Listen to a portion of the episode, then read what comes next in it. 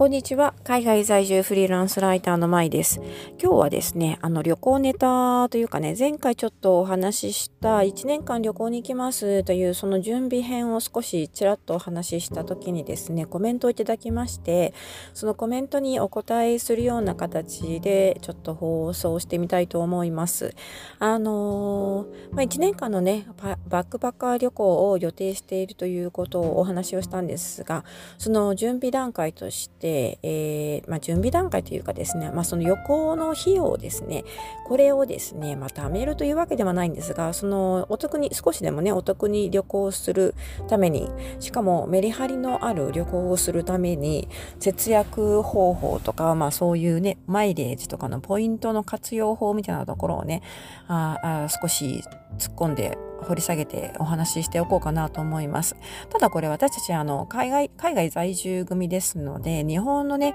えー、状況というか情報とはまたちょっと変わってくるのかなと思います。それをあらかじめご了承の上でもし参考になるようなところがあればですね、えー、参考にしていただきたいと思います。で、まあ、えっと、節約方法というか、そのマイレージの使い方とかなんですけど、私自身はね、あまり得意じゃないんですね。実は、あの、得意なのは夫の方で、まあ、彼に思任せっきりにしているんですけど、結構彼はね、まめにチェックしている方で、あの、何が一番大きいかっていうと、やっぱりクレジットカードですかね。クレジットカードの、あの新規入会のについてくる特典マイレージというのがかなり大きいです。これはあのもしかしたらカナダだけというか日本のクレジットカード業界とはまた違う話になるかもしれないんですが結構こちらではねあの、まあ、クレジットカードの会社によってえーと、プロモーションしている時期がありましてその時期に合わせて入会するとですね結構まとまった大きなマレージがもらえたりであのそのカードを作るだけじゃなくて、えっ、ー、と何が何ヶ月以内にいくらいくらをカードで使う利用しなくてはいけないとかいろいろコンディションがねあるんですけど条件があるんですけどでもまあそれにしてもですねかなり大きなマイレージがプレゼントされることがあります。この前もちらっとねブログに書いたんですけどえっ、ー、とまあアメリカンエクスプレスの入会とおよびえっと、3ヶ月だったかな ?3 ヶ月かなんかそれぐらい以内に、えー、割とね、20万ぐらいの買い物をするという結構大きな金額なんですけど、それぐらいの金額を使うとですね、えー、万4000マイルプレゼントしてくれるとかいう特典がありまして、それをね、彼が申し込んで一生懸命ね、使ってましたね。まあ、いろんな支払いがね、あのまあ、3ヶ月ぐらいで、まあ、生活費とかいろんなことにカードをねバンバン使っていけば、まあ、20万とか30万とかいうのは3ヶ月かぐらいあれば十分使いこなせる額ではないかなと思います。まあ、その時も彼はたまたまあのなんか大きい買い物があってたのかな？なんかいろいろありまして、まあ、それをねクリアできたんで結構なその4万4000マイルをいただいてしまったんですけれどもあのかなりこれはね大きいはずです。私もそういうマイレージ使うということもあまりしないのでわからないんですけど、かなり大きいまとまった金額ですね。そしそういうのがね、あの、あるんですよ。で、あの 彼はそういう情報をどこから得てるかっていうと、そのカナダのそういうクレジットカード系のマイレージ貯める方法とかね、まあ、節約、節約ハックみたいなのが得意な人の、えー、情報、えーブロガーさんですね、を何人かフォローしてるみたいで、そこからね、新しい情報というか自分に役立つ情報をピックアップして実行しているみたいです。だからまあね、そういうふうにこまめに情報をやっぱりチェックする人がね、えー、強いのかなという感じがしますね。で、そのマイレージに関してなんですけど、あのー、これはね、えっ、ー、と、こちらに私がカナダに住むようになってから気がついた気がついたんですが、ANA とか JAL とかの日系航空会社のマイレージプランってありますよね。私両方とも入ってたんですけど、入ってたというか格ゲーじゃなくて今も継続してますけど、一応ね。あの、日系のに、えっ、ー、と、航空会社のマイレージプランって結構ね、有効期限のチェックがめんどくさいんですよね。なんでかっていうと、マイレージを取得した、まあ、飛行機に乗りますよね。あの、わかりやすいの多分飛行機に乗った時の時に獲得できるマイレージなのでそれで言いますけど飛行機に乗ってでマイレージを獲得しますよね。そしてその獲得した日時から有効期間期限が始まるんですよね。だからあの獲得例えば3月21日に飛行機に乗ってそれを獲得しましたマイレージ獲得しましたってなると例えばまあ5000マイルにしましょうか5000マイル獲得しましたってなると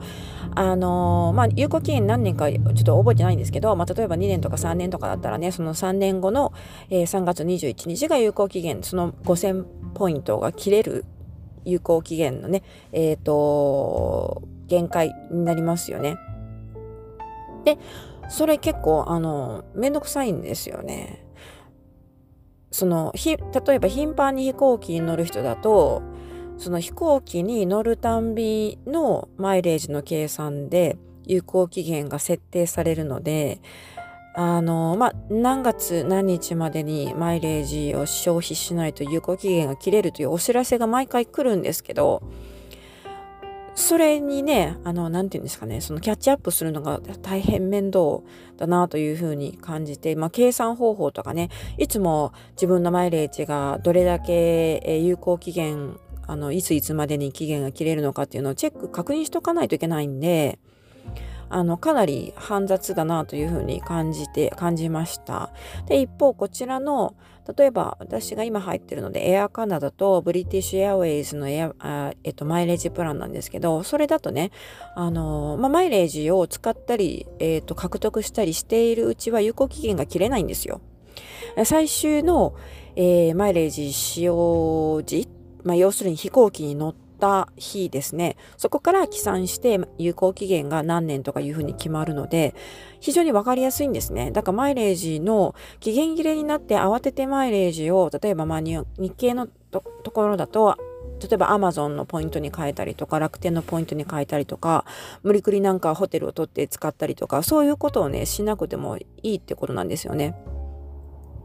だから、あのー、これは全然、全然というか、これはあの、はるかにエアカナダとか他の航空会社、日系以外の航空会社のエア、まえー、マイレージプランの方が使いやすいわと思って、そっちに切り替えちゃったんですよね。はい。だからこれはもしあの、海外在住の方でそういうふうな、えっ、ー、と、こちらの海外、日系以外の、えーと、飛行機をねよく利用するという方はですね絶対その方がいいと思います。というか、ま、多分ね皆さんあの飛行機によく乗られる方はもうあのすでにご存知だと思います。はい。そして、え、ー、と、そのマイレージをね、じゃあどう使うかっていうと、え、ー、と、まあ、彼の使い方はですね、あの、飛行機の航空券を購入するときに、航空券って、結構値段が変わるんですよね。その時期とか、同じ距離、同じ都市間を結ぶ飛行機であっても、同じ航空会社の飛行機であっても、あの、その時期によってやっぱり忙しい時期はね旅行シーズンになると高くなるし旅行シーズンを外せばかなり安くなったりしますよね。であとあのどれくらい前に購入するかによっても変わってきますよね。だから私たちできるだけねその安い時期を狙って購入するんですけどまあ、でもどうしても高い時期に買わなくちゃいけない時とかいうのもあって、そういう時にね、マイレージを使うようにしてます。そうすると、まあ、マイレージもね、あの、たまに変動したりするんですけど、でもマイレージの方がどちらかというと、実際のお金、金額よりも安定しているので、あの、金額をね、高く貼る時にマイレージを使うと少しやっぱりお得感があるので、えー、そういう風に使ってます。あとはね、緊急時ですね、もうギリギリになって飛行機を買わなくちゃいけない、あの飛行機のチケットを買わなくちゃいけないとか、まあ、この前も2020年のそのカナダがね、ちょうど国境を閉鎖する、そのギリギリに滑り込むようにしてカナダに帰国したことがあったんですが、その時もね、フライトがたまたまキャンセル、自分の予約してたフライトがキャンセルになって、別のフライトで帰ってこなくてはいけないという、そういう事態になったんですが、あのその時もねマイレージであのチケット購入しました。そうすると、まあ、ギリギリになって、まあ、ほとんど正規の値段で買わなくてはいけないという時になってもですねマイレージだったらあのまだお得感があるかなという感じですね。お金をね余計なあの金額を払わなくてもいいっていう感じなので。はい。だからそんな風にして使ってます。それもやっぱりね、有効期限をそれほど気にしなくてもいいということがあるので、そうやってね、あの、いざという時のために、研究時のためにマイレージを取っておけるというのがあると思うんですよね。はい。ということで、そんな風に使ってます。ということで、今回はね、あの、一応、まあ、もうちょっとお話ししたかったんですが、まあ、時間もちょっと時間なので、まあ、10分ぐらいでちょうどいい感じかなと思うので、え、ー、と、マイレージの使い方、マイレージの貯め方というかね、あの、そういうクレジットカードとかの、えー、プロモーションをうまく利用しましょうということと、マイレージを使う時のコツみたいなタイミングですね。そんなことについてお話ししてみました。はい。というわけで、今回はここまでになります。最後までお付き合いいただきましてありがとうございました。また次回お楽しみに。